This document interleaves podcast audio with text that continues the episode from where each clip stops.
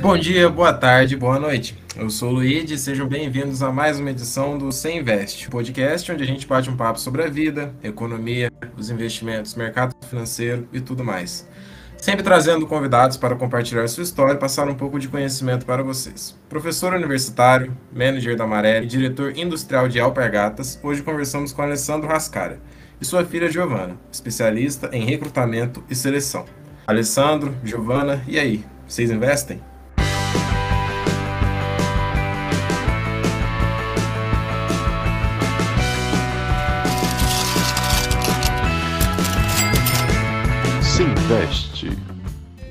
Então, gente, bom dia, boa tarde, boa noite. Eu sou a Júlia e eu tô aqui agora com o Alessandro e com a Giovana. Eu queria pedir para vocês se apresentarem um pouquinho. Gi, você quer começar? Sim, bom dia, boa tarde, boa noite a todo mundo aí.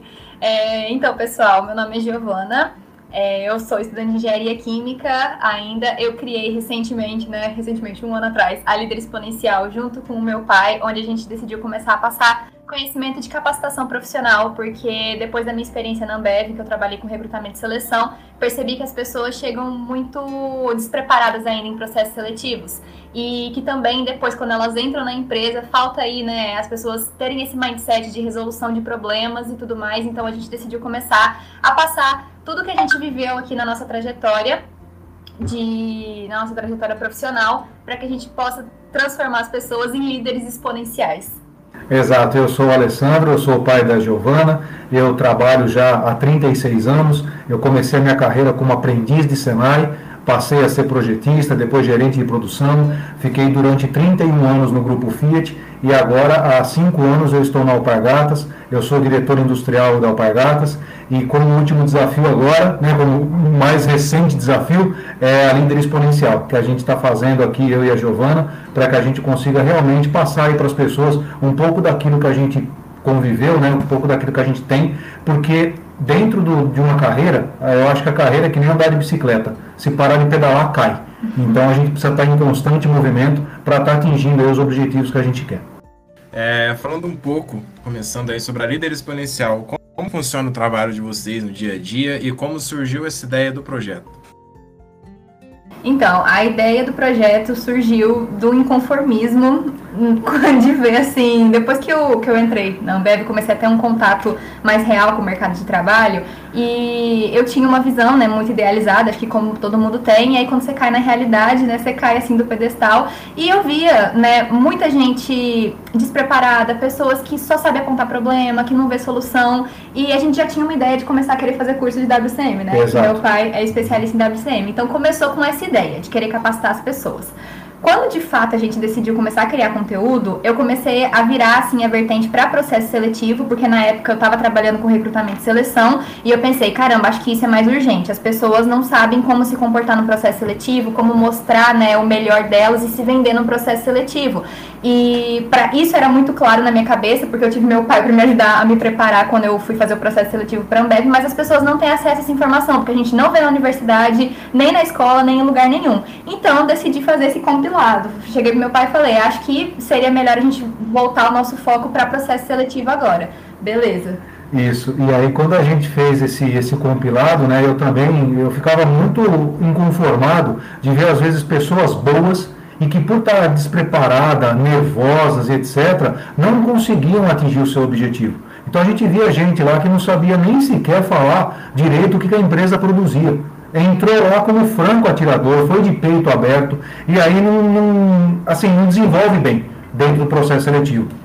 Eu falava, caramba, mas que coisa, né? Para mim era uma coisa tão simples, né? Porque eu fazendo diversas entrevistas, selecionando pessoas, é, é, normal, porque você tem nível de comparação. Você vê gente que vai lá mais preparada e etc. E você vê gente que está lá simplesmente por estar. Você, é inacreditável como que quando você está recrutando, você consegue perceber isso. Você consegue ver quem se preparou, quem realmente está lá de corpo e alma. É inacreditável como que na dinâmica de uma entrevista, numa dinâmica de grupo, você consegue realmente ver que tipo de pessoa está ali participando. Então, isso daí também acabou me motivando, eh, junto com a Giovana, a fazer esse tipo de abordagem, porque a gente não acha justo, né? Bem o universitário, por exemplo. Ele sai da universidade e às vezes ele não tem contato com esse tipo de experiência. Eu, por exemplo, quando eu fui professor universitário, uma das aulas que eu dava era administração de RH. E aí, claro, eu fui fiel ao programa da universidade, mas também eu colocava pinçadas lá de é, simulações de processo seletivo. E era inacreditável como que as pessoas agradeciam, como que elas ficavam empolgadas em ver aquilo. Por quê? Porque é trazer um, pro, um pouco para dentro da universidade, um pouquinho do mundo lá fora. Que eu acho que é, é interessante ter esse tipo de experiência e esse tipo de abordagem. Então, quando a gente começou a falar do processo seletivo, o que a gente traçou como processo seletivo, é legal você ver as pessoas entrando nessa vibe e vendo o resultado, tendo resultado. Isso é o mais importante. O que a gente quer com isso é, transformar as vidas das pessoas e dar uma aceleradinha aí no início da carreira aí do pessoal que está começando agora dentro desse universo, né? Sim, a gente montou um curso mais mentoria, né, o método exponencial. A gente fez duas turmas aí e o pessoal, tipo, a, o desenvolvimento deles foi notório, porque são pessoas que já, todo mundo já tem um potencial e às vezes eu ficava, como que pessoas que são boas, sabe, têm histórias legais para contar, não conseguem a vaga que elas querem? E é porque elas não sabiam a estratégia do processo seletivo. E a nossa ideia no curso era passar essa estratégia. Então a gente começou a desenvolver ali com os alunos através de simulação de dinâmica em grupo, simulação de entrevistas, nossas aulas gravadas que a gente explica sobre, a gente disseca cada uma das das etapas do processo seletivo para que o pessoal possa se preparar. E agora eles estão começando a ter resultado, estão começando a ser chamados para as entrevistas nas empresas que eles queriam, porque eles nem chegavam nessas etapas, então está sendo muito bom.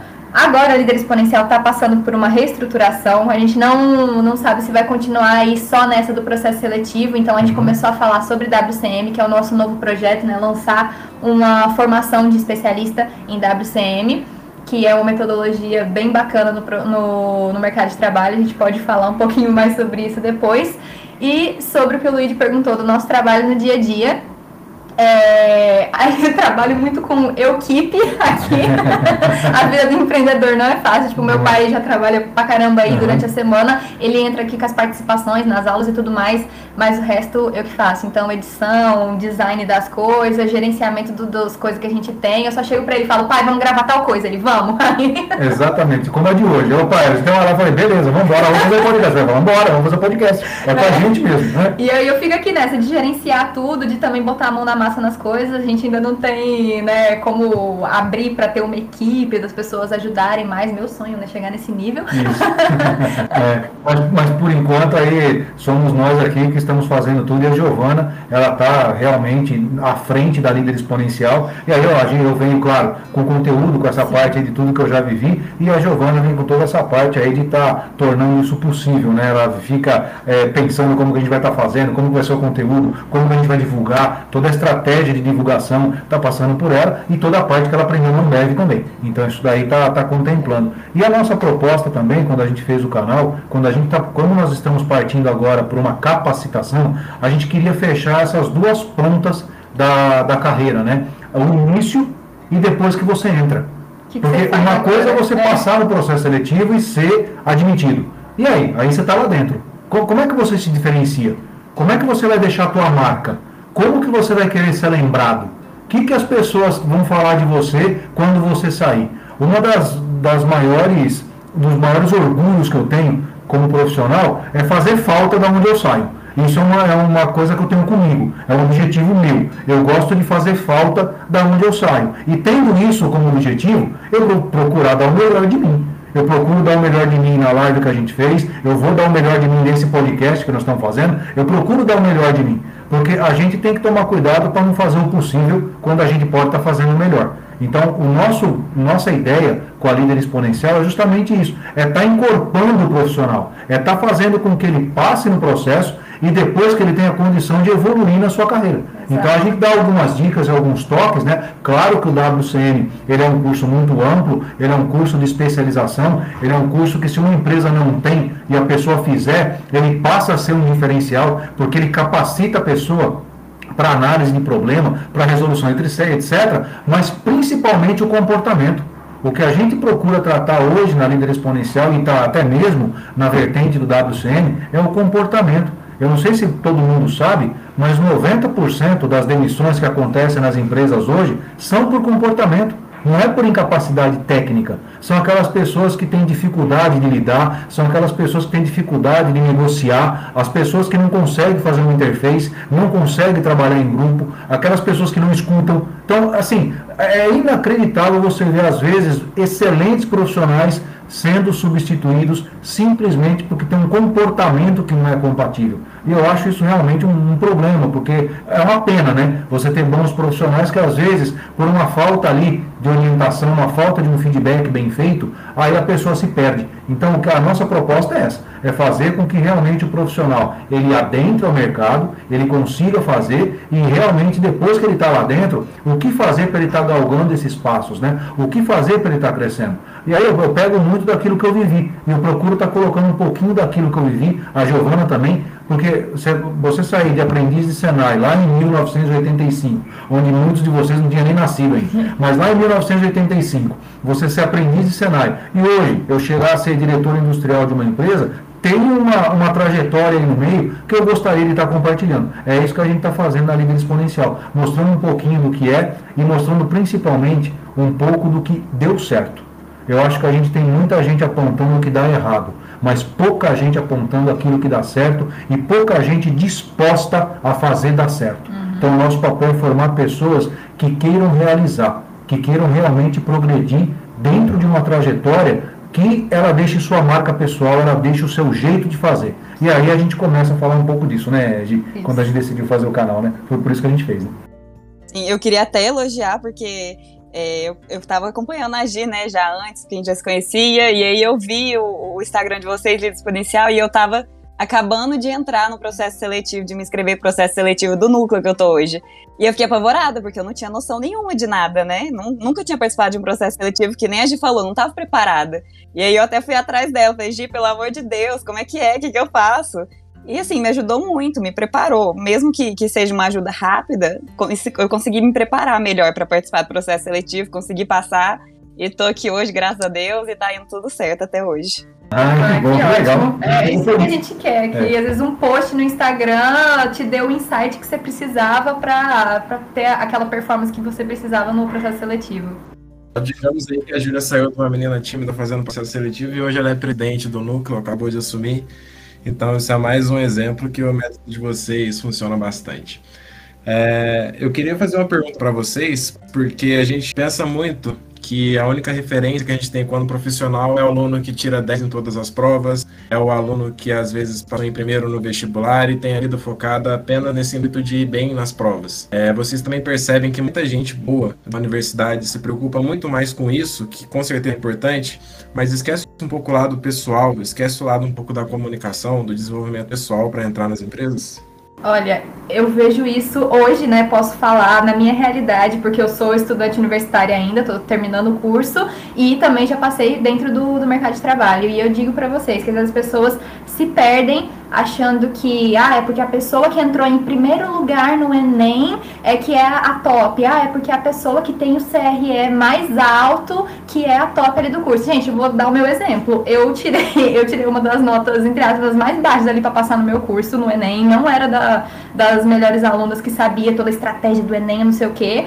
É, e também no meu curso, é, já tirei nota baixa, já fui para final, não sou assim a melhor aluna do meu curso, longe disso. E eu consegui um feito que a grande maioria das pessoas no meu curso não consegue. Quando eu estava no quinto período ainda, eu consegui entrar para uma multinacional, para a Ambev. Eu passei de primeira, não foi o primeiro processo seletivo e o único que eu me inscrevi, porque uma coisa não tem nada a ver com a outra. E quando você entra lá, você percebe que tudo aquilo que a gente vê na universidade, claro, é super importante você estudar e tudo mais, só que aquele conhecimento ali que a gente está vendo, a gente, nunca, a gente não vê como aplicar isso na prática. Eu vejo no meu, no meu curso na engenharia química, a gente sai de lá sem saber como é que as coisas realmente funcionam na prática, entendeu? Então, é bem diferente e nota não significa competência, nota não significa inteligência. Isso. Não precisa repetir todos os anos também, né? É, Por claro. Disso, né? Não precisa sair repetindo o ano aí. Mas o que a gente está querendo deixar claro aqui é assim, eu acompanho diversos processos seletivos, acompanho diversos programas de trainee, em que o processo realmente ele é muito pesado. Você tem 30 mil inscritos para, às vezes, 30 vagas. Então, assim, é, é são mil para um. Então você, uma pessoa para passar num processo desse, ela precisa realmente oferecer alguma coisa. Mas o que a gente percebe quando vai chegando na reta final, o que a empresa está buscando é se ela vai mais longe com você. Uhum. É isso que a empresa busca. Como é que com você eu vou mais longe? Me convença de que te contratando, com você eu vou mais longe. É óbvio que um aluno que ele vai muito bem, ele é destaque, ele começa a falar daquilo que ele realizou, é óbvio que a chance dele é boa. Mas o que a gente está buscando é aquela pessoa, o que a gente está contratando, o que a gente costuma falar no canal, né, de, é paixão e caráter. O que nós contratamos é paixão e caráter. É claro que a parte técnica conta, é óbvio que a parte técnica conta, mas vai chegar um momento no processo seletivo que isso daí vai estar tá nivelado. Sim. Vai chegar uma hora que todos vão saber muito bem o Excel, muita gente morou fora, muita gente fala mais de um, de dois idiomas, então isso daí vai estar tá nivelado. E aí o que, que vai decidir? Vai decidir sua atitude, vai decidir o seu comportamento, vai decidir o seu brilho no olho, vai decidir a sua capacidade de iniciativa. Tudo isso é o que vai acabar decidindo. Quando a gente está dentro de um processo seletivo, que aquela pessoa fica. Eu já participei de dinâmicas de processo seletivo em que tem pessoas que ficam caladas o processo todinho. As outras lá interagindo, fazendo, tentando resolver, e a pessoa calada, meio que como um juiz, olhando o que está acontecendo. É óbvio que uma pessoa dessa não passa. E quando a gente decide, num processo seletivo, por ir adiante com aquela pessoa ou não, a primeira coisa que nós estamos avaliando é a atitude, é a forma de fazer, é como ela navega naquele grupo. Imagina só, você está num processo seletivo, você está concorrendo com mais quatro pessoas, e a última pergunta é: me convença a contratar o cara que está do teu lado aí.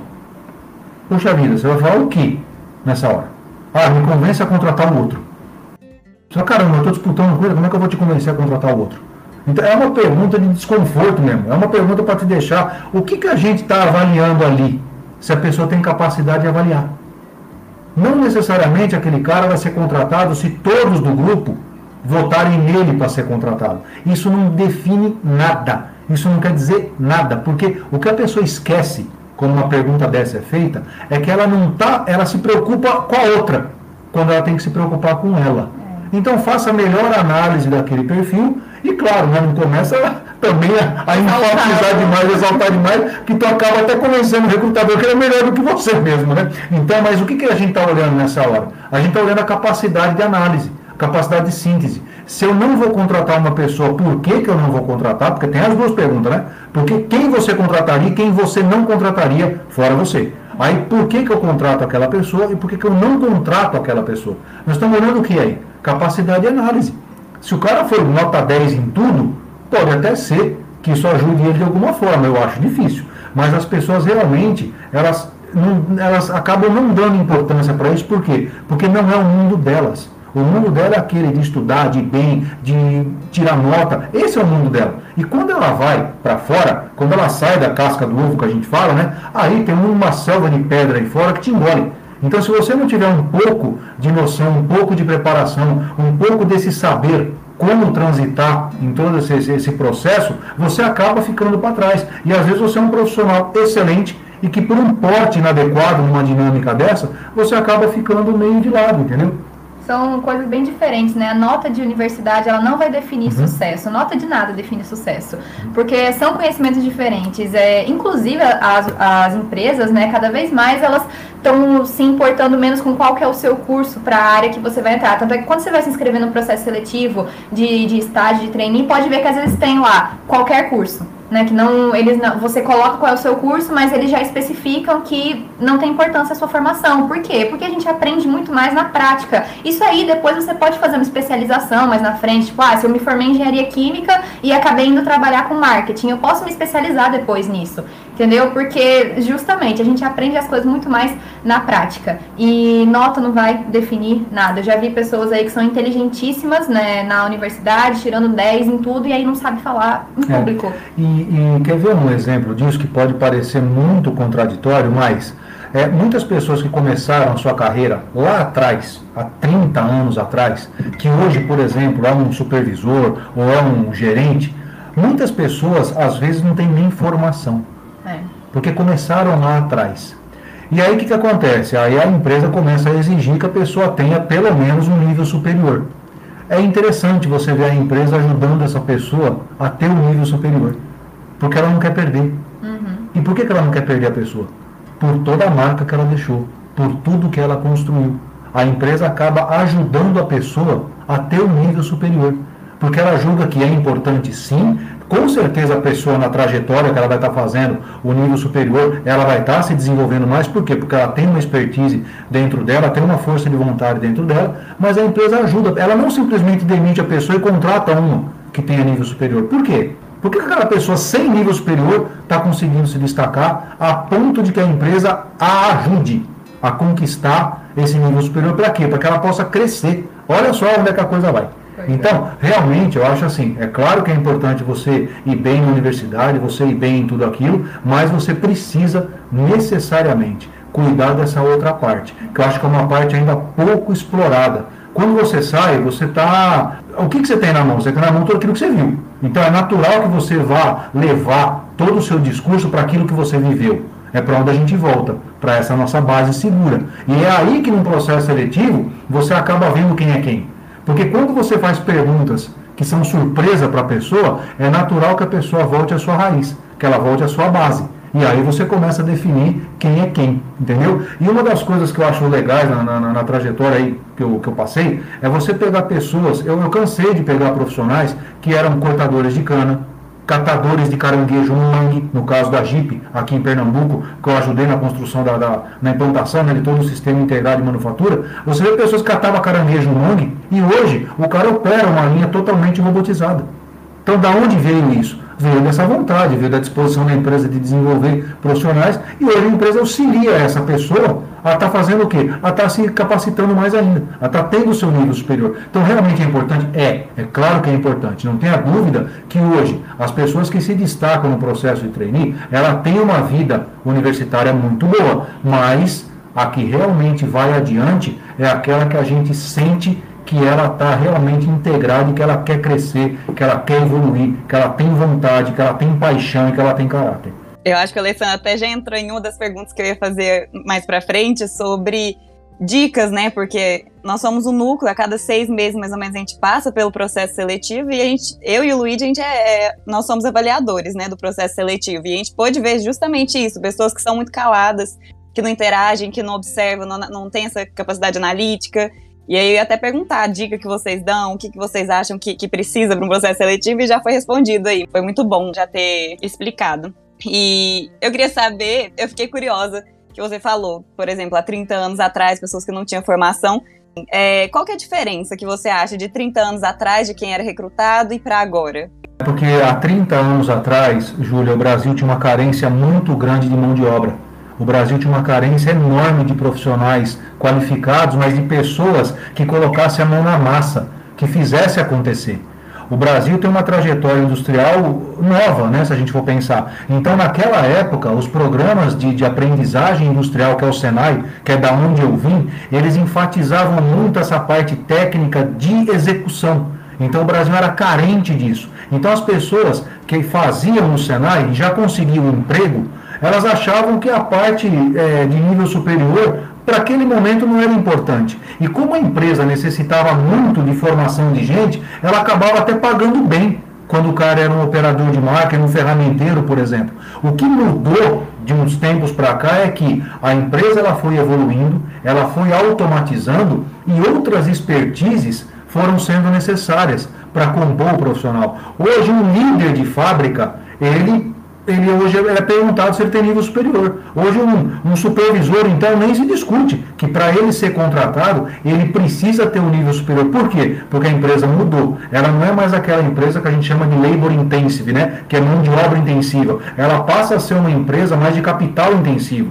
Então, essa automação, essa evolução acabou exigindo um pouco mais do profissional. Então, acho que é por isso que as coisas aconteceram. Porém, a gente percebe que a empresa ela também não ficou parada. Ela pegou essas pessoas que não tinham essa formação e foi treinando, até que chega um momento que ela fala: olha, é interessante que você faça. Ela dá escolha para a pessoa, é legal você ver isso. E muitas empresas fazem isso hoje. E aí a pessoa fala: não, eu vou escolher fazer. E aí, a partir do momento que aquilo passou a ser necessário, ela foi atrás de estar buscando aquilo.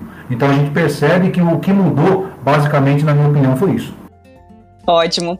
É, e agora outra coisa também que vocês falaram muito aí da metodologia WCM, né? E eu queria saber um pouquinho melhor, queria que vocês explicassem um pouquinho pra gente.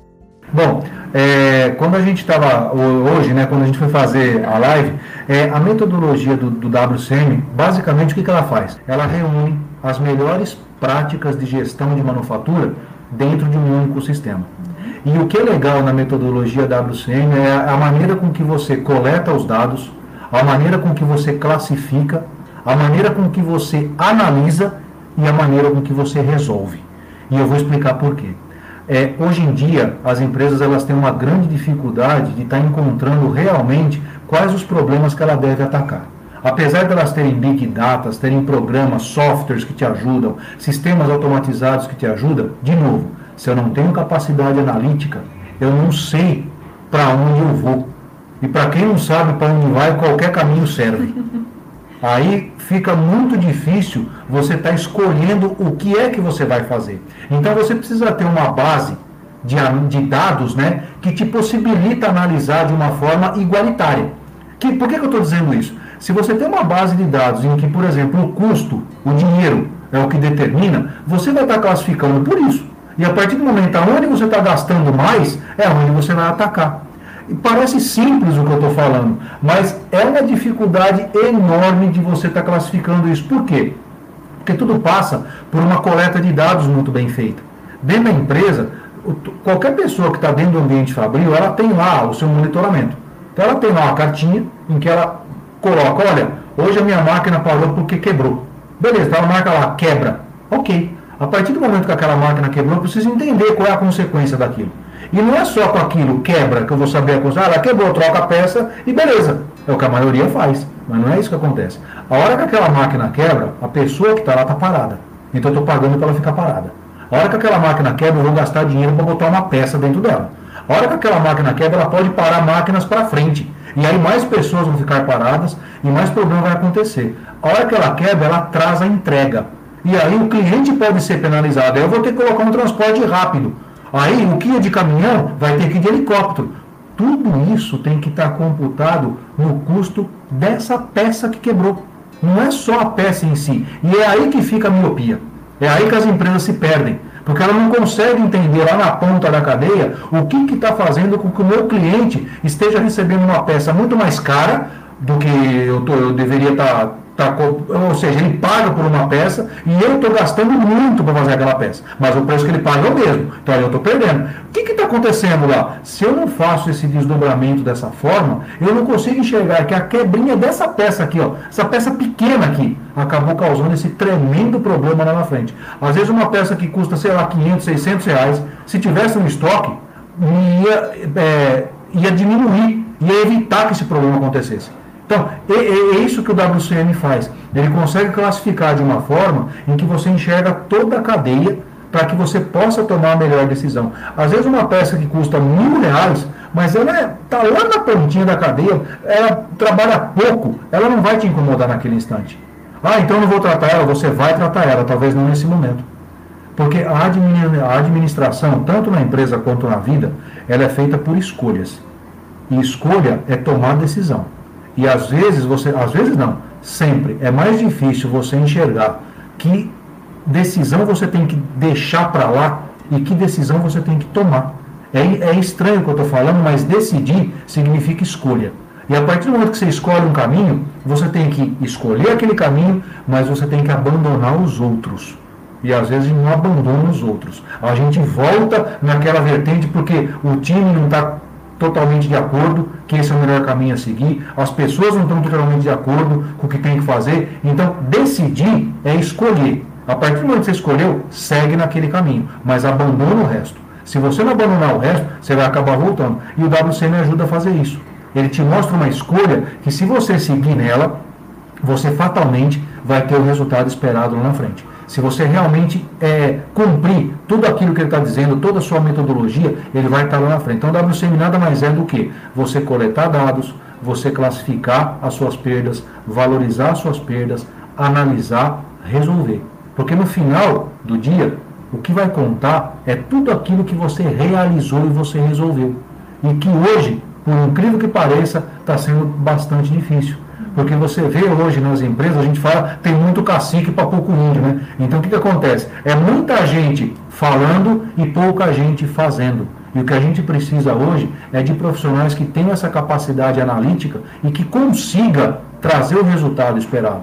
Gente, eu costumo dizer para o meu time que nós estamos na era da realização. A gente precisa parar de escrever e precisa realizar, precisa implantar, precisa fazer. E a partir do momento que você faz e colhe o resultado, isso te dá combustível para seguir adiante. Esse é o meu principal combustível, resultado. O que, o que define o profissional para mim é o resultado que ele dá. E voltando um pouquinho, quando a gente olha no processo seletivo, é isso que a gente está procurando. Que resultado esse profissional vai dar para mim?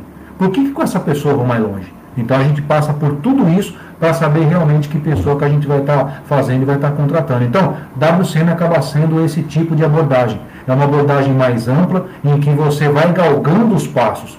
E uma coisa que a gente diz e que eu gosto de enfatizar: a direção é mais importante do que a velocidade. Ah, mas não quer dizer então que eu posso ser lerdo? Absolutamente não. Eu estou dizendo que a direção é mais importante que a velocidade. Não que velocidade não é importante. Mas o que, que eu falo? Eu falo na turma que a gente desmaia o problema. E quando ele volta, ele volta mais forte, mais bravo ainda. Então você tem que tomar cuidado só para não desmaiar o problema. Você tem que atacar a causa e realmente resolver, matar esse problema. Porque senão, quando ele voltar, você vai gastar mais tempo resolvendo de novo do que se você tivesse consolidado a base e indo para cima. E um detalhe que a gente percebe também, né, de tudo aquilo que a gente está tá passando na, na, carreira hoje, na vida, é que nós somos muito é, pobres em planejamento. Isso é uma característica ocidental.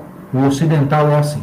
A gente não gasta tempo em planejar. A gente quer partir logo para ação. E aí você parte para ação sem analisar direito, aí você implanta e quando você vira as costas você perdeu tudo aquilo que você fez. Por quê? Porque você não planejou.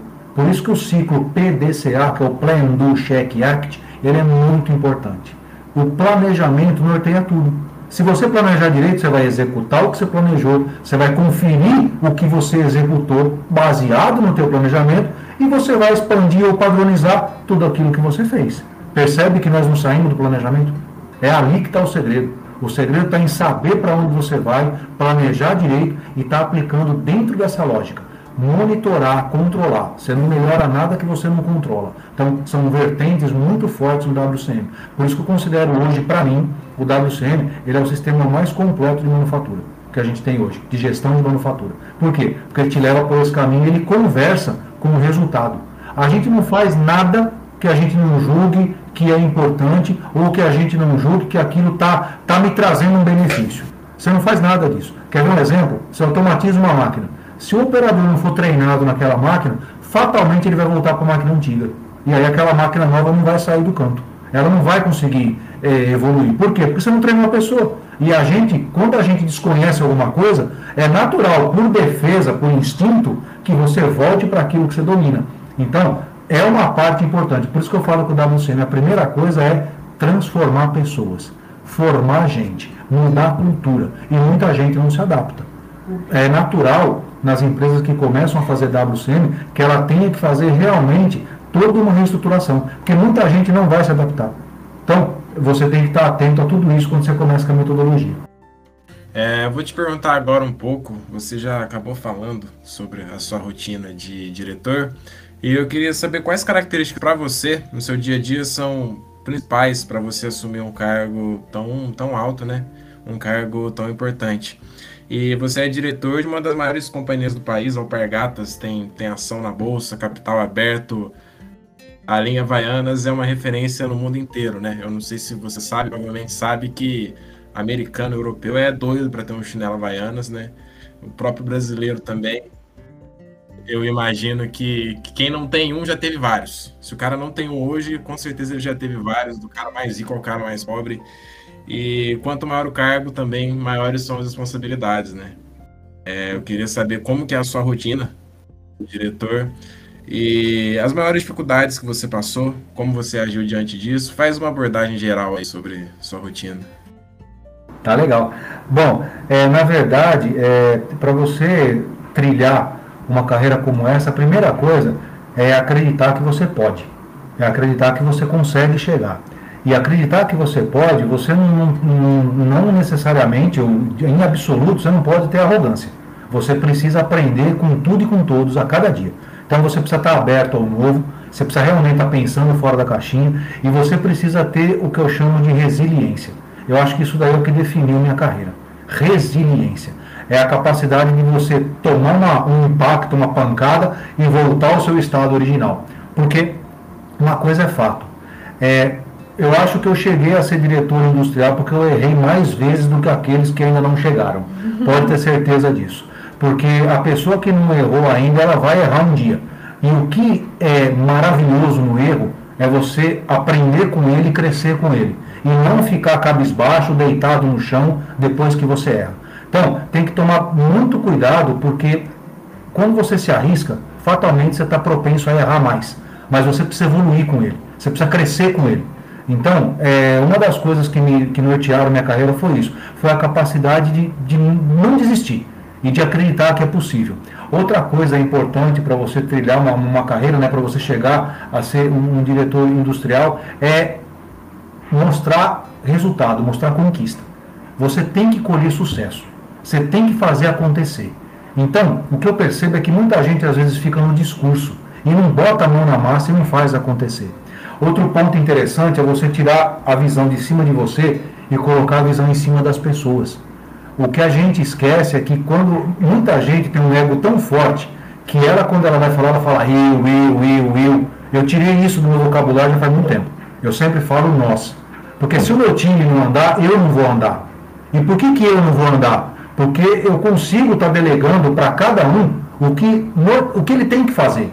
Qual é o papel dele aqui dentro? E eu consigo colocar alguns KPIs, né, alguns indicadores de performance que me ajudam a administrar como é que isso está indo. Então, na verdade, quando você está tá comandando pessoas, está né, tá cuidando de gente, você tem que tomar um cuidado para entender um pouquinho o que, que aquela pessoa está passando e entender o que, que você pode esperar dela. Porque às vezes você tem um excelente profissional na área errada. E aí, se você coloca ele para fazer a função dele certa, você percebe que aquela pessoa cresce. Eu já cheguei em muitos momentos na minha carreira de estar tá quase demitindo uma pessoa porque não estava performando. Mas aí eu tive a, a noção de ver que aquela pessoa não estava no lugar certo. E aí, com a ajuda de pessoas, com a ajuda do departamento de RH, a gente conseguiu fazer um plano para recuperar aquela pessoa. Porque quando você chega num, num cargo desse, você precisa estar preparado para tomar boas decisões, mas você precisa estar preparado para tomar decisões ruins também. E o, o que norteia uma tomada ruim, o que, que eu estou falando, né? Quando você tem que desligar alguém. É um momento muito difícil numa carreira dessa, porque normalmente é uma mãe de família, é um pai de família, é o cara que sustenta a família dele a partir daquele trabalho. Quando você precisa tomar a decisão de desligar alguém, você tem que botar sua cabeça no travesseiro e dormir. Então vocês podem ter certeza de uma coisa: toda pessoa que eu, que eu infelizmente, né, que eu precisei desligar na minha carreira, eles sabiam o porquê que eles estavam saindo. Eles sabiam o porquê que estava acontecendo. Isso é o mínimo de respeito que você tem que ter quando você está comandando pessoas, quando você está cuidando de gente. É uma relação muito frágil, porque é gente cuidando de gente. São planos, são sonhos, cuidando de outros planos e de outros sonhos. Então você precisa ter muito cuidado nessa relação. Então, uma das coisas que eu mais me orgulho é que as pessoas, quando elas saíram, elas foram avisadas duas, três, quatro vezes. Elas foram remanejadas, elas trocaram de área, mas infelizmente não deu, porque não deu. E quando não dá, é erro seu você continuar insistindo, porque a sua relação vai deteriorar. Você vai começar a mostrar o pior de você, porque não dá mais. Então, você tem que saber a hora de tomar a decisão. Mas é justo e é, é limpo que você realmente mostre para a pessoa que você fez tudo o que podia para tentar resgatar ela e que realmente não deu. E aí a pessoa ela acaba entendendo o que aconteceu. Então eu falo que uma situação dessa não pode ser surpresa. Tem muito gestor que usa isso para ganhar o respeito do time, para ganhar a força do time. Eu não. Isso para mim é, é, o pior momento que pode ter e eu como gestor às vezes eu fico um pouco frustrado quando isso acontece. Mas como gestor eu tenho a responsabilidade de agir porque a empresa me colocou lá para fazer a melhor gestão que ela acredita que eu posso fazer em nome dela. Então eu tenho a responsabilidade de agir com relação a isso. Então, dentro dessa, dessa vertente, dentro dessa, dessa, dessa carreira, é importante que você conheça o que você está fazendo. A parte técnica ela é importante, sua capacitação é importante, mas é muito difícil ensinar como lidar com pessoas. Esse foi o meu maior desafio. Porque eu era extremamente técnico. E uma pessoa, quando ela é muito técnica, ela tem um pouco de dificuldade de lidar com pessoas. E foi aí que a área de RH me ajudou bastante. Por quê? Porque eu percebi que eu precisava disso. Eu procurei ajuda e aí eles me desenvolveram essa parte mais pessoal do negócio. Então, quando você está cuidando de pessoas, a parte técnica, ok, ela sempre vai ser um, um ponto a seu favor. Mas a partir do momento que você faz gestão, a parte técnica ela acaba ficando um pouco mais com o seu time. Então o seu time tem que ter a capacidade de resolver e você tem que ter essa capacidade de estar colocando essas pessoas dentro de uma mesma voz, dentro de um mesmo objetivo, para que você consiga buscar aquilo que a companhia espera de você. E nesse momento você tem muita gente ali dentro que um é mais atirado, o outro é mais reservado, um é mais técnico, o outro é mais de gestão. Então é, é papel seu colocar essas pessoas nas suas habilidades corretas e para desenvolver gente, né, eu costumo falar muito isso com a Giovana, você tem duas formas. A primeira é treinar os gaps. A outra é você potencializar as qualidades. Eu utilizo um pouco dos dois, que eu acho que não tem um caminho único para você seguir. Mas quando eu percebo que uma pessoa que tem alto potencial tem algum gap, eu vou lá e treino ele. Mas quando eu percebo que uma pessoa ela pode ser melhor numa outra área, eu também mudo ela de lugar. Porque uma das formas é você potencializar o que ela tem de bom. Então, se eu tenho gente lá que é extremamente técnica, não vai adiantar eu estar colocando ela numa área que tenha que cuidar de mais gente. Por exemplo, produção. Ela tem que ir para uma engenharia, tem que ir para uma qualidade, porque ela é extremamente técnica, onde ela vai ter gestão também, mas o apelo técnico é um pouco maior. Já numa área de produção, o cara tem que ser técnico, mas ele tem que ter na cabeça que ele está cuidando de um time grande. As áreas produtivas normalmente são muito grandes. Então, se você não tiver uma hierarquia muito bem definida e uma governança muito bem feita, você acaba passando por esse tipo de problema. Então, é papel do gestor, é papel do líder estar tá identificando isso e estar tá atento a isso. Está atento quando uma performance cai. Então, dentro dessa minha trajetória, eu, eu, procurei, e até hoje eu procuro aprender, e não tem uma receita mágica, uma varinha de condão que você chega e fala, ó, é assim que vai, segue por aí que está tudo certo. Não. Por quê? Porque a, a circunstância muda todo dia, a empresa muda todo dia e você precisa ter essa capacidade de adaptação. Então, hoje, se eu fosse definir essa minha trajetória, o que, que é? Resiliência, capacidade de adaptação, para que você entenda o que está evoluindo. Hoje, nós estamos num mundo aqui de veloz mudança. Se você não estiver atento ao que está acontecendo e não se capacitar, não se conectar com isso, você acaba ficando obsoleto, você acaba ficando para trás. E o, pior, você leva seu time junto. Então, a partir do momento que você tem um time, você também tem a responsabilidade de estar tá evoluindo, estar tá crescendo cada vez mais. Para estar tá puxando a corda e estar puxando eles para cima. Então, esse é um ponto que eu acredito que dentro de uma trajetória você precisa ter. Resiliência, capacidade de adaptação. Quando você começa a ter um time, você tirar os olhos de cima de você e colocar olho, os olhos em cima das pessoas.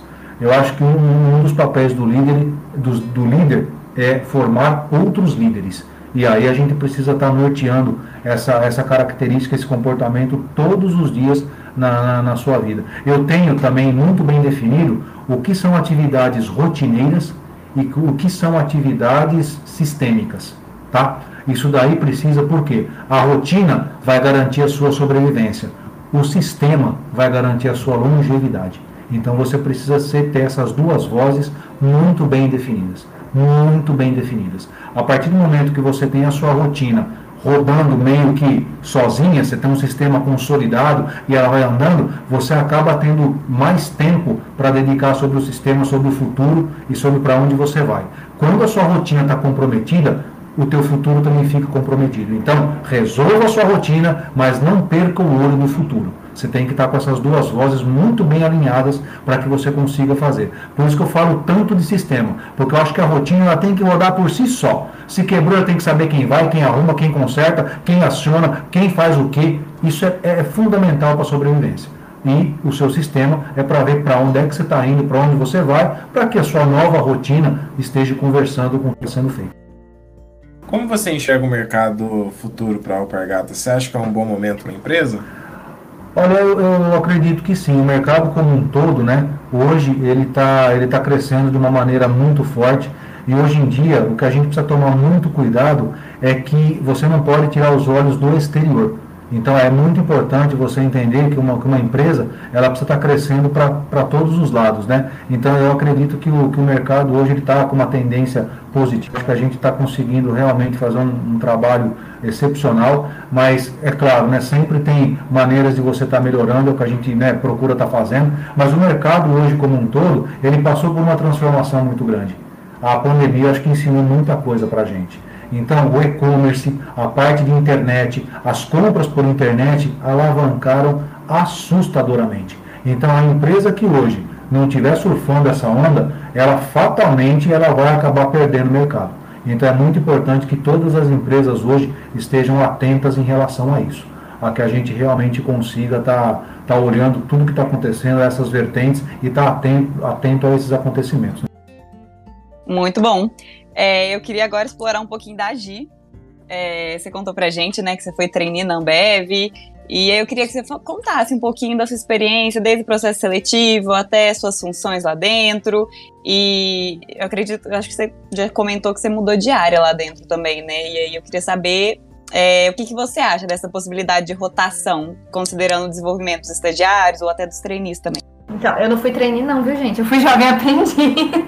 Mas eu fiz o processo seletivo final de 2019 e foi daquele jeito, né? Dinâmica em grupo, entrevista, tudo, teve teste de Excel, toda aquela coisa.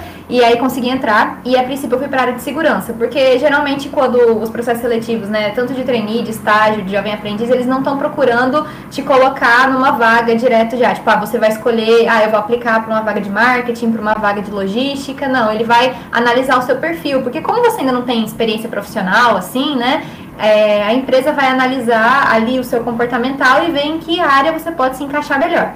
O que aconteceu é que ali tinha vagas para várias áreas e eles acharam que eu me encaixava melhor na área de segurança. É uma área que estava bem crítica e eu tenho esse perfil de resolver coisa, né? Então já me colocaram logo ali para resolver pepino. e aí foi ótimo, eu me desenvolvi pra caramba, pude tocar bastante projetos lá dentro, apresentei o pilar na auditoria e tudo mais. Então realmente eu cresci muito, mas eu não gostava tanto daquilo. E aí teve uma oportunidade de ir para a área de gente. Eu conversei com a minha chefe, né? Porque segurança é, gente e o financeiro são todos dentro da área de, de, de, gestão lá na Ambev, então todo mundo se conversa bastante ali e a chefe era a mesma. E aí eu conversei com ela que eu queria né, me desenvolver dentro dessa área, que eu achava bem, bem bacana e queria poder trabalhar lá dentro. E aí ela me passou para a área de gente, porque segurança já estava caminhando muito bem sozinho. É, a gente estava com gap que depois se resolveu e aí a gente precisava de mais pessoas ali no time de gente, porque estavam tendo vários processos seletivos e tudo mais. E eu fui para lá. E foi aí que eu comecei a de fato, né, trabalhar com recrutamento e seleção. Eu dava suporte dentro do recrutamento e seleção. A princípio eu ficava só observando, né, junto com a analista de, de gente. Depois eu comecei a de fato recrutar pessoas. E a gente criou o processo seletivo dos novos aprendizes do zero. Foi, foi muito transformador para mim, porque eu realmente implementei o negócio, né? A coisa que eu só participava antes, eu fui lá e fiz.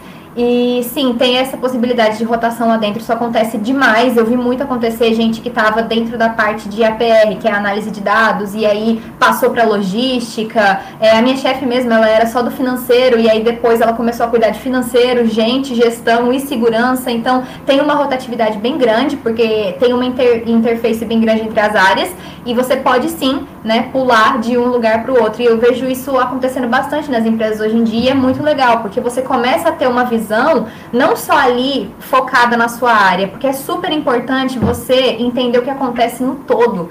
E aí, quando você não tem essa rotação, você fica muito focado. Por exemplo, ah, eu sou financeira, então eu tô focado só no financeiro, financeiro, financeiro, mas eu não vejo numa perspectiva da área de gente, por exemplo, na perspectiva da área de segurança. E quando você tem essa conversa, né, entre pessoas de diferentes áreas, você pega uma pessoa que era de outra área e ela vem para sua, ela vem com conhecimento daquela área dela. Então ela pode trazer uma visão diferente e isso faz com que a gente saia da caixa e pense em soluções que não estavam sendo pensadas antes. E eu acho isso muito bacana.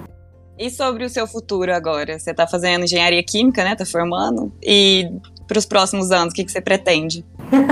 então, é, eu estava participando de processos seletivos aí já. Acabei sendo aprovada para um que eu queria. Eu ainda não vou revelar para onde, porque é só ano que vem que eu começo. Mas é isso, eu estou trilhando meu futuro aqui também. É, eu termino na engenharia química, se Deus se Deus quiser, ano que vem, né? Ou então em julho de 2023, vamos ver aí como que vai ser o andar da carruagem. Viu como nota é importante? É. É, realmente. E é isso, sabe? Eu tô, eu vou fazer estágio, né, agora e pretendo, né, caçar aí para ou ser efetivada ou já ir buscar outras outras portas depois que o período do, do estágio terminar. Porque é isso, né, gente? A gente não pode parar, a gente tem que estar tá sempre buscando né, as coisas. Esse ano eu foquei, depois que eu terminei meu contrato na Ambev, eu foquei em, em puxar as disciplinas da universidade para poder me desvincular logo disso daí, porque chega um momento que ela começa só a atrasar, né? Então. Sem dúvida. E é, é legal falar, né, Gi, que você usou 100% do método, né? Foi. Enquanto eu estava aqui preparando o pessoal da nossa turma, né, do processo seletivo em paralelo. Então foi muito legal, porque a gente tem. Eu, eu compartilhava sobre a minha experiência, estava todo mundo no mesmo barco. É. E isso é que é legal, né? Você aplicar é, e, ter o resultado. ter o resultado. Essa é a melhor forma de avaliar se alguma coisa está fazendo sentido ou não. É assim que a gente procura estar tá desenvolvendo uma carreira, né? Exatamente. Perfeito. É, eu queria saber agora um pouquinho, Gi, se você puder falar pra gente sobre o LinkedIn. Eu vi que você coloca muito lá no seu perfil, sobre no, no perfil da LD Exponencial, no caso, sobre a importância do LinkedIn. E eu queria saber, assim, na prática mesmo, o quão importante é e se tem diferença, por exemplo, para alguém que está no início da carreira e para alguém que, como o Alessandro, por exemplo, já está consolidado, é, se é mais se continua sendo importante manter atualizado ou não? Claro, meu pai mantém o LinkedIn dele atualizado aí o tempo Sempre. todo. Todas Sempre. as oportunidades que eu consegui foi contato via LinkedIn. Gente, LinkedIn é importante demais. Ainda mais se você está aí no início da, da carreira, melhor ainda, porque você vai documentar tudo, entendeu? E olha, eu vou dizer para vocês, eu, eu atualizei o meu LinkedIn, tipo, eu converti ele para áreas totalmente diferentes duas vezes, porque eu estava fazendo as aulas para o método exponencial. E aí eu queria, né, criar lá do zero para os alunos poderem ver ali na aula e montar comigo. Na primeira vez eu converti total para área de RH duas semanas depois eu recebi uma proposta, né, uma proposta de entrevista para trabalhar na, na área de RH. E aí depois eu converti total para a área de vendas. Só para testar aí. E aí eu acabei recebendo dois contatos de empresas grandes também, pra, chamando para fazer entrevista para a área de vendas. Então, para vocês verem como é um negócio importante, eu não estava nem buscando. Foi só de eu atualizar meu LinkedIn e deixar ele bem bonitinho, com as palavras-chave, atualizando as minhas experiências, as pessoas vêm atrás de você. Por quê? Porque é muito mais fácil, né, para os recrutadores eles caçarem ali no LinkedIn, porque eles já colocam os filtros, né, do que, que eles querem de profissional, e aí eles já caem direto nos perfis, mas eles só caem naqueles perfis que estão atualizados. Por isso que eu digo que é muito importante você ir lá colocando o que, que você já está fazendo, você fazer postagens, porque quando você posta, pelo menos, sei lá, uma vez, na, uma vez por semana, é, o algoritmo começa a trabalhar ao seu favor, então você começa a aparecer mais para os recrutadores, porque você é uma pessoa que está ativa, deixar todas as suas experiências, né, bem bem, descritas ali, usar na sua headline que fica logo embaixo do nome as áreas que você tem, a área que você tem interesse e, a, e as especialidades, lembrando de não atirar para todo lado, senão parece que você está perdido na vida. Exato, exatamente. E a, e a importância de você ter um, um LinkedIn atualizado quando você já tem uma carreira um pouco mais, mais longa, um pouco mais consolidada, é para que as pessoas também entendam que você não é porque você está há muito tempo no mercado que você também está deixando de evoluir, está deixando de crescer. Então é muito importante ter o LinkedIn atualizado. Hoje eu atualizo o LinkedIn mais para poder estar tá comunicando né, com a minha rede, o, o que está acontecendo com a minha carreira. É, através do LinkedIn eu consegui hoje, por exemplo, estar tá, tá no Alpargatas, que eu, nossa, eu estou extremamente feliz, contente onde eu estou, e acho que isso também é uma coisa que tem que nortear a carreira dos profissionais. Não adianta, é, é tudo, tudo é importante. O salário é importante, tudo é importante. Mas vai chegar um momento na sua vida que a sua felicidade não vai ter preço.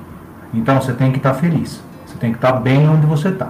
E é, é, legal você estar tá deixando tudo isso daí atualizado, tudo isso claro, né? E é legal que ele é dinâmico, né? A partir do momento que você tem uma experiência nova, relevante, você não precisa manter ele tão grande assim. Você pode estar atualizando ele, colocando aquilo que é relevante, aquilo que faz sentido para você nesse momento. Por exemplo, uma pessoa que já está há muito tempo no, no mercado e que está procurando uma nova oportunidade, que oportunidade que ela está procurando? Então, meio que está adequando dentro de tudo aquilo que ela realizou para esse tipo de oportunidade. Então é o que a gente falou, você começa a aparecer em alguns lugares que você nem fazia ideia que existiam. E aí você pode estar tá buscando aquilo que você realmente quer. Então eu considero hoje uma ferramenta para você ingressar na sua vida profissional e de carreira extremamente é. importante. Até porque lá você vai encontrar vagas para você aplicar e você também pode ser encontrado. Então, uhum. não só para você encontrar essas vagas, mas quando o recrutador vem até você, você já está muito mais na frente no processo seletivo, sabe? Porque é ele que está vindo buscar. Sim. Não é você que está lá caçando o emprego naquele momento. Por mais que você esteja, mas foi ele que veio, entendeu? Você já dá uma valorizada no seu produto. É, exatamente. Isso daí é um ponto importante, né, Gi? Se um recrutador te procura, realmente você já está já tá um passo adiante. Não quer dizer nada, não quer dizer que você vai ser contratado absolutamente, mas se ele está te procurando, é porque você já despertou algum interesse tipo de curiosidade, algum tipo de é. interesse. Bom, acho que LinkedIn é um assunto bem amplo, né? A gente até, se tivermos oportunidade, a gente convida vocês mais uma vez para falar apenas disso, porque se a gente abrir esse assunto, a gente fica umas duas horas aí falando o que é importante, o que não é. Mas a gente é um núcleo de investimentos, então eu acho que a gente não pode deixar de tocar nesse assunto. E eu queria direcionar a pergunta para vocês, começando pelo Alessandro também. É, de que maneira você estimula a sua filha a evoluir no quesito de finanças? Como você deu uma educação financeira para ela? E o que você acha importante que os pais se atentem a, a passar essas informações para os filhos para um futuro bem próximo, eu diria, né? Ah, com certeza. Acho que a pergunta é extremamente importante e relevante. Uma excelente pergunta. Porque, na verdade, é, a, gente, a gente linka investimento com ganhar muito. Para mim é o contrário. Para ganhar muito você tem que investir. E você pode começar a investir com qualquer valor. Você pode começar a investir de qualquer forma. O importante é você ter a característica de poupar. Você desenvolver o comportamento de poupar. E poupar significa viver um degrau abaixo do que você está hoje. Ah, meu Deus do céu, eu ganho um salário mínimo. Né? Como é que eu vou poupar? Tira 10 reais por mês. Mas tira o hábito. Tira 10 reais por mês. No final do, do, do ano, você vai ter 120. No final de 10 anos, você vai ter 2 mil. E aí você começa a ter um investimento e você começa a ter essa característica de poupar. O que eu, a gente conversa muito, né, é que você primeiro, você precisa ter essa atitude. Você viver um degrau abaixo. Uhum. Se você pode comprar, sei lá, um carro de 100 mil, meu, compra um de 80, compra um de 70, vive um degrau abaixo. Por quê? Porque às vezes a gente, para ter as coisas, você, você é, acaba comprometendo tudo que você ganha. Então, se você consegue ter essa atitude de poupar, o ideal é que você poupe sempre 30% do que você ganha. Porque o que, que acontece? Você tem que fazer uma visita lá para o seu eu do futuro. Você tem que dar uma visitadinha no seu eu do futuro. Onde é que você vai estar aos 65 anos de idade? Porque vai chegar um momento que você não vai estar mais conseguindo fazer o que você faz hoje. É, é, esse eu acho que é o maior erro que as pessoas podem cometer. Achar que o emprego delas é eterno, que a saúde delas é eterna. Então, lá com 65 anos, onde é que você vai estar? Dá uma visitada no seu eu do futuro e cada vez que você for gastar em alguma coisa que você acha que você pode deixar para depois, dá uma visitada no seu eu do futuro e dê uma olhada no que, que você espera de você. Então, o primeiro ponto que a gente conversa muito com a Giovana, o que, que é? É você poupar 30% do que você ganha. Você tem que ter essa característica, tem que ser a condição. Ah, mas não dá. Então poupe 20. Ah, mas não dá. Então poupe 10. Mas alguma coisa você tem que poupar. Porque as pessoas que hoje venceram na vida também começaram lá de baixo e também começaram ganhando muito pouco. Na verdade, a cabeça do investidor, é, ele não pode é, investir o que sobra. Ele tem que gastar o que sobra. É. Você tem que ter esse mindset. Você tem que virar sua mente. Então você precisa gastar o que sobra. O que eu quero dizer com isso? Que eu primeiro preservo o que eu estou investindo. É fácil? Não, não é fácil. E aí, eu acho que esse ponto do investir, ele passa por algumas vertentes. Normalmente, o legal é que você primeiro faz o que a gente chama aí de reserva de emergência. Você primeiro tem a sua reserva de emergência, que é, começa com pelo menos ter um mês de seus gastos guardado. Você tem um, um salário guardado teu. Começa assim, esse é o seu primeiro objetivo. Tenha um mês, porque o ideal é que você tenha seis meses de salário guardado. Por quê? Porque se você perder o emprego, se acontecer alguma coisa, se acontecer uma, uma emergência na sua vida, você tem aquela reserva aonde você pode estar buscando para te ajudar naquele momento. E isso não te derruba. Porque o que acontece com as pessoas hoje? As pessoas não têm uma reserva de emergência, mas quando você faz um empréstimo no banco e o banco te cobra um juro altíssimo, você paga. Você dá um jeito de pagar. Aí você vai fazer o quê? Você vai vender o que você precisa para você sustentar aquilo que você não precisa. Então, esse é um ponto que eu converso muito com ela. Primeira coisa, é estimular, desenvolver o hábito de poupar.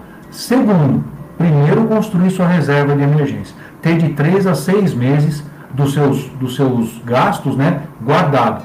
Depois disso, você começa a navegar em outros tipos de investimento. É. E aí você tem que começar a ter estudo. Começa, você vai querer entrar, entrar na bolsa, meu, não vai sair olhando que empresa que eu gosto mais. Estuda ela. E aí você pode estar buscando alguns cursos que te auxiliem sobre isso. Então, estuda aquela empresa, vê o que você vai fazer, mas o que eu, o que eu recomendo para quem quer entrar, por exemplo, na bolsa hoje, começa com o ETF. Começa comprando um ETF, que ele vai pegar as melhores empresas, vai te dar a média para que você consiga entender. Mas bolsa, meu amigo, não é uma coisa que você vai comprar hoje para ganhar amanhã. Bolsa é um investimento de longo prazo. Então, se você quer investir na bolsa, pense em cinco anos, não pensa para agora.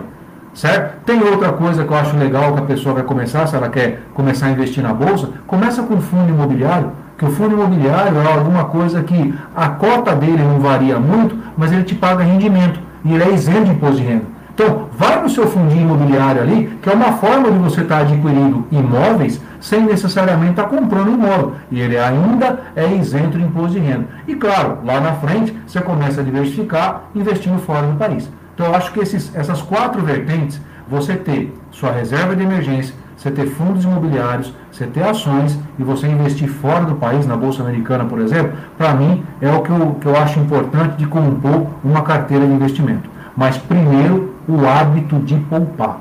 Gente, não é impossível. A gente consegue, desde que isso faça sentido. E para poupar, você vai ter que fazer sacrifício. Então é melhor que você faça sacrifício agora, que você está novo. Quanto antes você começar, antes você chega no seu objetivo. Então, se você começar, não espera começar a ter uma sobra para poupar. Gera a sobra dentro do seu redirecionamento de consumo, dentro do seu redirecionamento de hábitos porque aí a gente vai conseguir chegar onde, onde quer chegar. Né, Gi? Uhum. Adiantou isso aí, Gi? Sim, adiantou muito. que legal. É, demais. É, muita gente pensa, poxa, eu não, eu não invisto porque eu não tenho dinheiro. Algumas pessoas até respondem, né? Poxa, mas você uhum. não tem dinheiro porque você não investe, né? Eu acho que é um pouco essa lógica. Isso que você falou de começar com 10 reais, que seja por mês, é é, é, algo sensacional, você não poderia ter resumido é, melhor. Porque às vezes a gente, a gente associa o investimento né, a, a ganhar mais, não é, é o contrário. Você investe para poder ganhar mais, senão como é que faz? Você nunca vai sair do canto, né?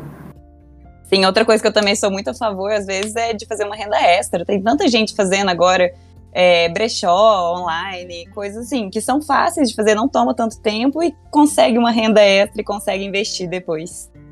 É, eu queria saber agora da Gice, porque o Alessandro já falou um monte de coisa aí de investimento, já notei que tá na bolsa, e a Gi, a Gi também tá?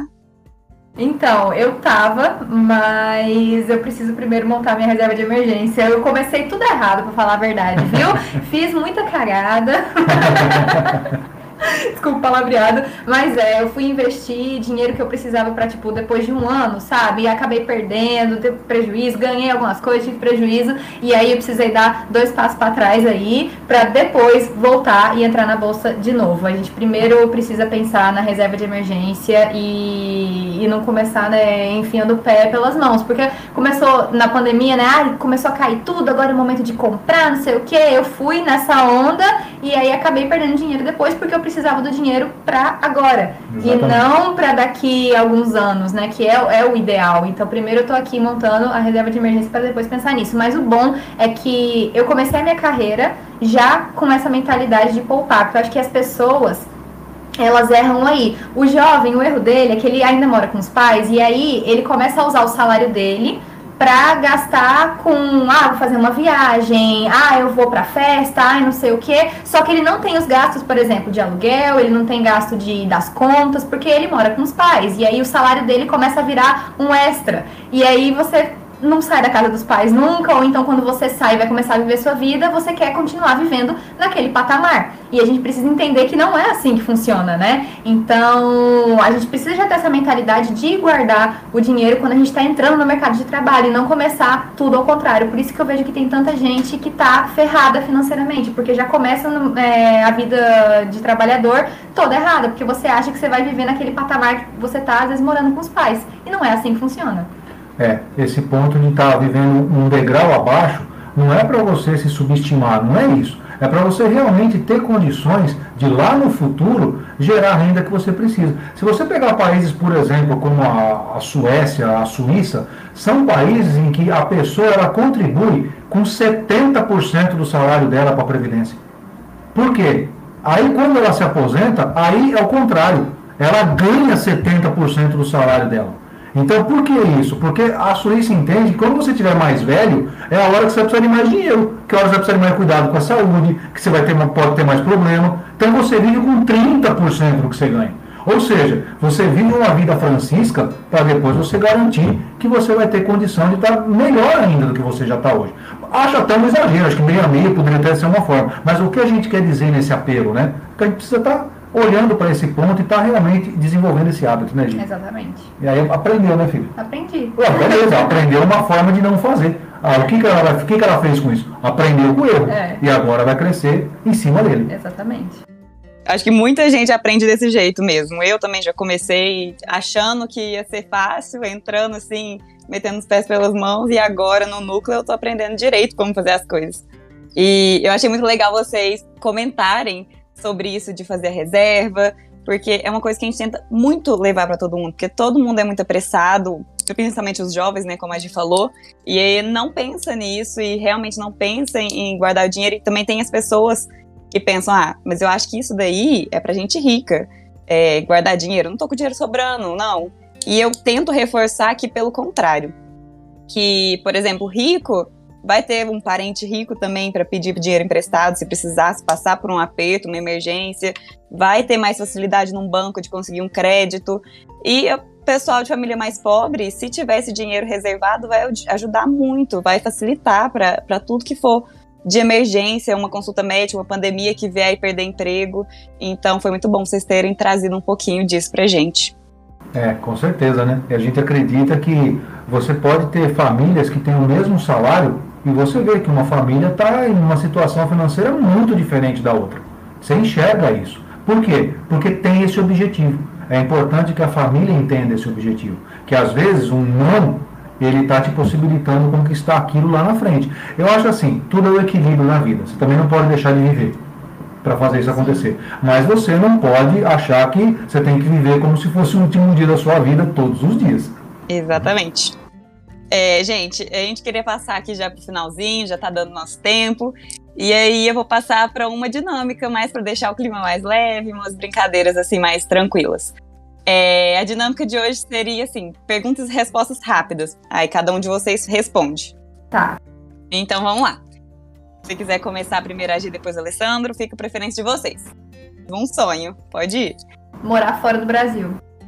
E você vai. Ir pro espaço. Ir pro espaço. É um livro. Ah, é como fazer amigos e influenciar pessoas. O poder do hábito. Boa. Um filme. Harry Potter, eu amo. Moneyball. Muito bom, muito bom. Moneyball. É algo que me faz feliz. Taylor Swift, não, é a única coisa que vem na minha cabeça. Ficar com a família. É, agora essa só para Alessandro. Minha filha é? Giovana, meu pai é? Incrível. Muito bom. É, gente, era só isso mesmo. E eu queria dar um espacinho para vocês também divulgarem a mentoria de vocês, falar um pouco mais se está com vagas abertas, quando vão abrir vagas. Enfim, espaço de vocês agora para finalizar aqui.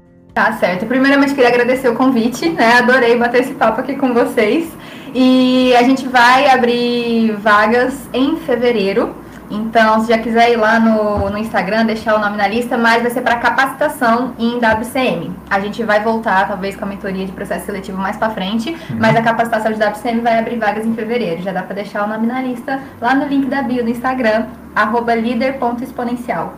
Isso. Também queria agradecer muito ter participado aqui. Foi muito legal bater esse papo com vocês. Acho muito importante esse tipo de espaço que vocês abrem para poder estar tá compartilhando um pouco de experiências, falando de investimento, que eu acho que é um tabu, né? Hoje em dia falar sobre isso. Então, parabéns aí pelo trabalho de vocês também. Perguntas muito boas, muito inteligentes, relevantes. E aí, nossa mentoria está lá aberta para quem quiser ingressar no mercado de trabalho, para quem quiser crescer no mercado de trabalho. Nós estamos aqui de braços abertos para compartilhar um pouco daquilo que a gente viveu e daquilo que efetivamente a gente vê que está dando resultado aí. Exatamente. Obrigado e sucesso para vocês.